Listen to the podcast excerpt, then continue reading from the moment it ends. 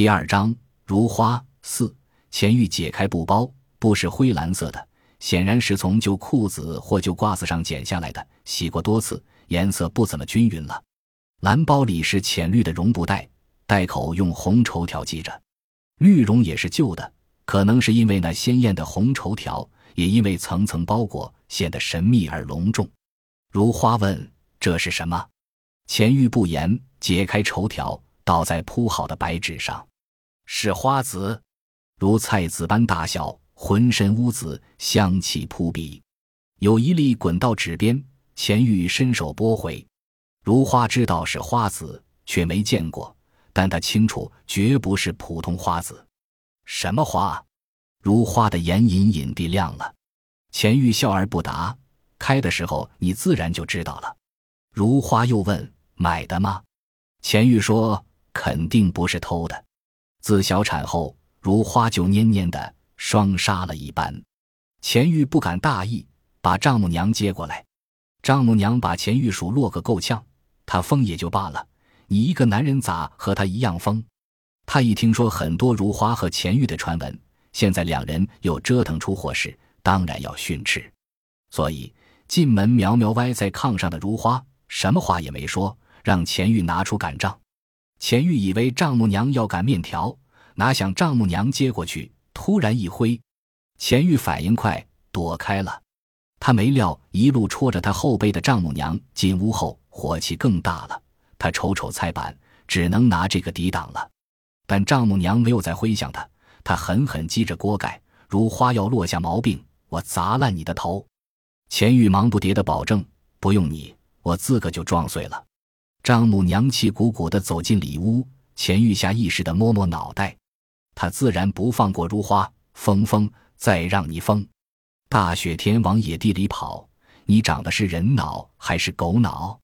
有本事疯，就没本事家，你倒是家住啊！钱玉在外边听不下去了，倒杯水，企图分散他的注意力和怨怒，被他一个滚喝退。突然停住，他发现如花没有流泪，若是以往，那泪泡早一个个炸开了。他还发现。如花脸上没有缩句，如花不顶嘴也不辩解，可也没有悔意。起先以为如花不说话是触他，可如花的表情告诉他，如花没把他的训斥也没把他当回事。他愣了一下，问：“我说的话你听到了吗？”如花没理他。如花听到了，但不想理他。胆怯畏惧，这些长在如花肉里的东西，不知什么时候离开他的身体。如花只有难过，这难过与娘没有一点点关系。娘突然就爆发了，我好心好意的伺候你，你连个好脸也没有。嫁了人，你也是我杨美容的闺女。如花仍然不言。如花的身份，如花的变化，让娘震惊，亦让她恼怒。她丢出五十块钱，气决绝的走了。钱玉向如花检讨，接丈母娘没和如花商量。没想到他这么豪气，像梁山来的。如花抿抿嘴，哪用得着伺候？我没事的。如花的身体没受大损，他伤在心里。钱玉变着法子讨他欢心，他知道最好的法子是什么，而如花也知道钱玉为他费尽了脑子。一个多月，他第一次流泪。对不起，都怪我。他小声道。钱玉抱住他，你不用责怪自己，是孩子不想来这个世上。如花问：“你真不怪我？”钱玉说：“你没变成白狐逃走，我感激你呢。”春天来临，阴影彻底淌散，小麦要种，油麦要种，胡麻要种，还有土豆、豆角、芹菜、白菜都等着他们。当然还有那些花籽。一个冬天，钱玉备了好几个品种，除了地头地垄。屋前屋后，在经过的荒坡某个土包，如花也会丢几粒花籽。万物有灵，自会生长，无需如花照应。那些乌紫色的米粒般的花籽，专门在油麦地里辟了一畦，有一间房那么大。这是钱玉提议的，说这花娇贵，别人不配看。如花也没多想，觉得钱玉不过是对他遍地种花想象的发挥，他还想在房顶种呢。花苗刚生出来，没什么特别。如白菜苗一样灰绿，长得也慢，比扫帚没差远了，还不如菊花。但一展高时，与众不同就显现出来了。昨天还两个枝，今儿早上就三个枝丫。待花蕾从枝丫间冒出，如花醒过神儿了。他在别人的园子里见过，不过三五株。他问钱玉，钱玉说：“没错，是大烟花。大烟花又叫罂粟花，政府不允许种。”钱玉晓得他担心，说：“第一，在油麦里藏着，没人发现；第二，花一落，咱留几株打籽，其余连根拔掉。”如花问：“行吗？”钱玉说：“闪电开花比这难多了。”如花踏实了许多，为了看花，什么风险都值得。第一朵大烟花开了，格外红艳，枝叶仍是灰绿的，像没有水分；而花朵却格外招摇，或是花朵把枝叶的水分全部抢走了。但花朵的特别不在令人瞠目的红，而在于姿势，有说不出的妖艳。是的，妖艳，看一眼就会被迷住。那一畦地似乎都被染红，如花简直要醉了。花开有期，终要凋零。如花真想搭个帐篷住在地头。钱玉说那样会引起别人的注意，如花便打消了想法。原以为神不知鬼不觉，没想还是被人发现了。打算次日就连根拔掉的花瓣渐枯，如干瘪老太婆了。可就在那天中午，警车停在地头，如花回家给钱玉做饭。等他拎着饭盒到了地里，大烟花已经被连根拔起，钱玉也被戴上手铐。两个警察中的年长者，如花是认识的，长脸隆鼻，目如挠钩，姓严，外号阎王。嫁到宋庄前，严公安到南小庙破过案，关于他的传言很多，如阎王挠一挠，犹如阴曹地府走一遭。胆小的作案者往往被他一挠，吓得就尿裤子了。还有他被歹徒刺中了腿，不能行走，脱下鞋砸到歹徒的后脑勺，把歹徒砸昏了等等。如花吓坏了，双腿瘫软，但坚持说花是他种的。严公安上下勾他几眼，说：“先带钱玉问话。”如花问我呢，他是想把钱玉换回，他不知自己哪来的勇气。严公安没好气，车里没地方，你先在家候着。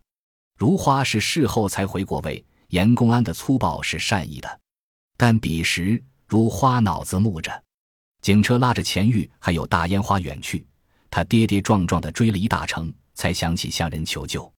钱庄在如花上门前已经知晓，所以没等如花开口，便冷声问：“谁的主意？”如花说：“我的，哥救救他。”钱庄黑着脸，待把啤酒码好，才说：“你以为我有多大本事？”如花几乎要哭了，哥想想办法。钱庄问：“钱宝呢？他没掺和吧？”如花摇头。钱庄说：“一对半。”猛地刹住，叹口气：“我试试吧。”钱玉是第二天早上回来的。如花担惊受怕，胡思乱想，一夜没睡。他嘴唇焦裂，目光乱如杂草。钱玉不由惊叫起来：“我不过被带去问个话。”你怎么吓成这样？如花抹抹泪，这才细查钱玉。他以为钱玉会被打得遍体鳞伤，没想浑身上下连个紫痕也没找见。他仍不相信，追问：“真没打你？”钱玉嬉皮笑脸的，不像是受审，倒像赴了一场宴席。坏人才挨打，咱就种几棵花，没事的。然后告诉如花，因为拔掉了大烟花，也就教育教育。虽然钱玉没被拘留更久，但如花认为不仅仅是被教育教育那么简单，钱玉或是怕吓着他。不管怎样，人回来了就是万幸。如花说：“可不敢种了。”哥气的脸都变了。钱玉说：“过够瘾了吧？这风险值得冒。”半个月后，没有任何征兆，如花再次流产。她舀水洗脸，忽觉腹部抽痛。钱玉正在院里磨镰，再有十天八天，麦子就该收割了。如花没吱声，慢慢挪至炕上，似乎好了一点如花想躺躺，就起来做饭。待两腿间有异样，他才意识到大事不妙，急喊钱玉。钱玉要背他去医院，但已经晚了。未成型的胎儿迫不及待地从他身体里逃离。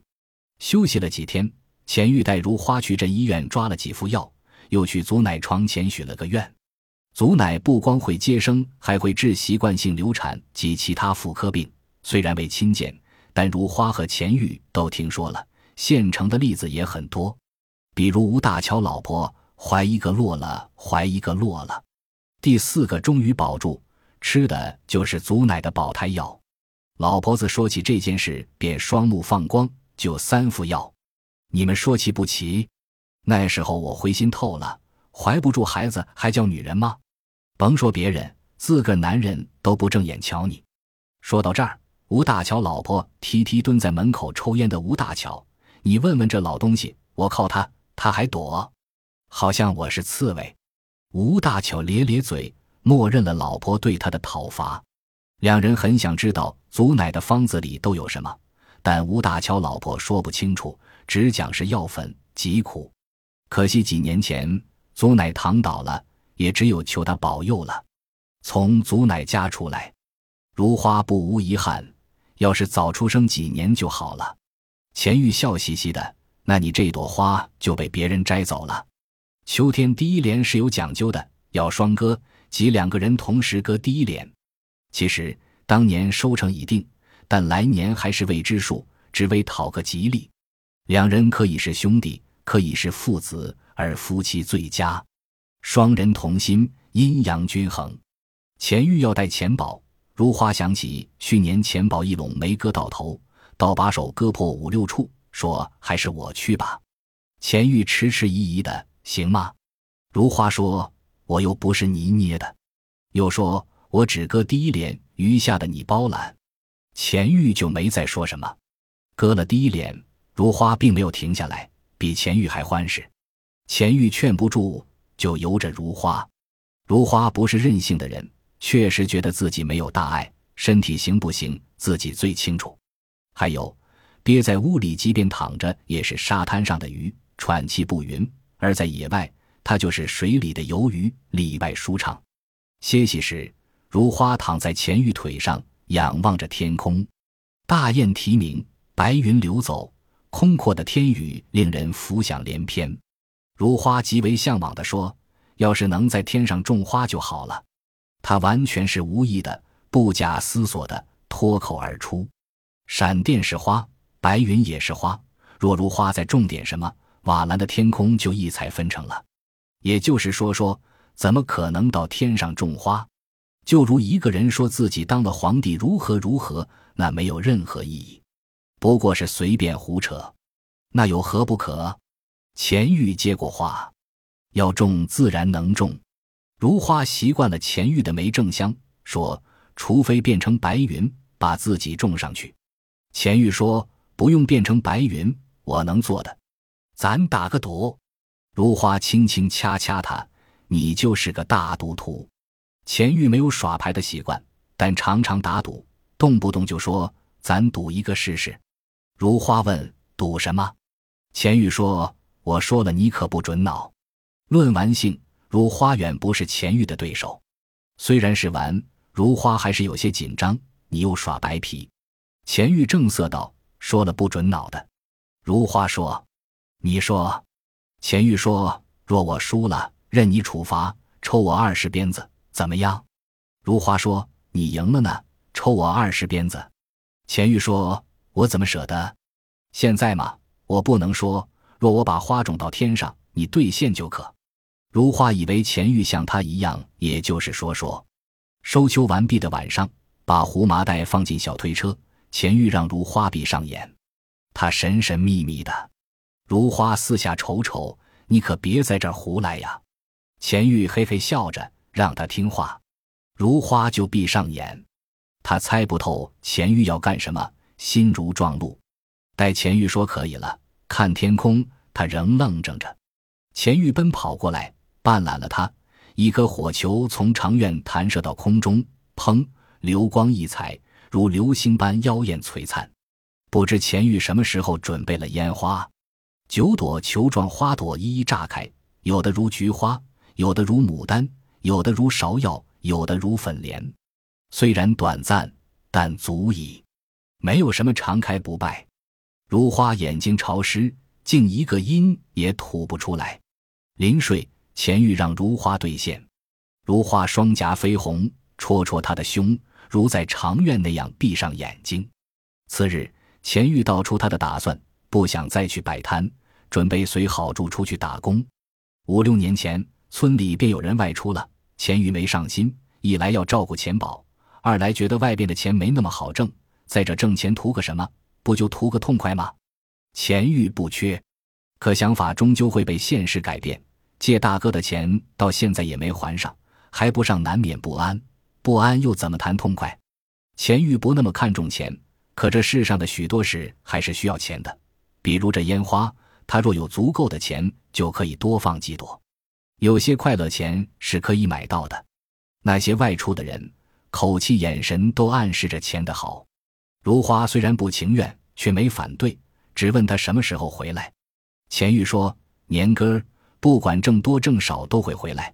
年三十，我让你看到天空的花朵。”如花意识到钱玉外出是为了他，说：“就像大烟花，咱看一次就够了。”钱玉说：“天上种花，公安不管，你等着我，替我照顾好钱宝。”几天后，钱玉跟着郝柱离开村庄。如花并不清楚，钱玉去的不是县城，如别人那样到工厂或工地，他选择了挣大钱的地方。钱玉到地儿后，给如花打电话，说在城里种花。如花问这个季节种的哪门子花，钱玉笑说：“你都可以在屋里种，这儿的屋子比家里的暖和。”如花便放心了，甚至对钱玉所言的花屋有些向往。没想到这次别离竟然是永别。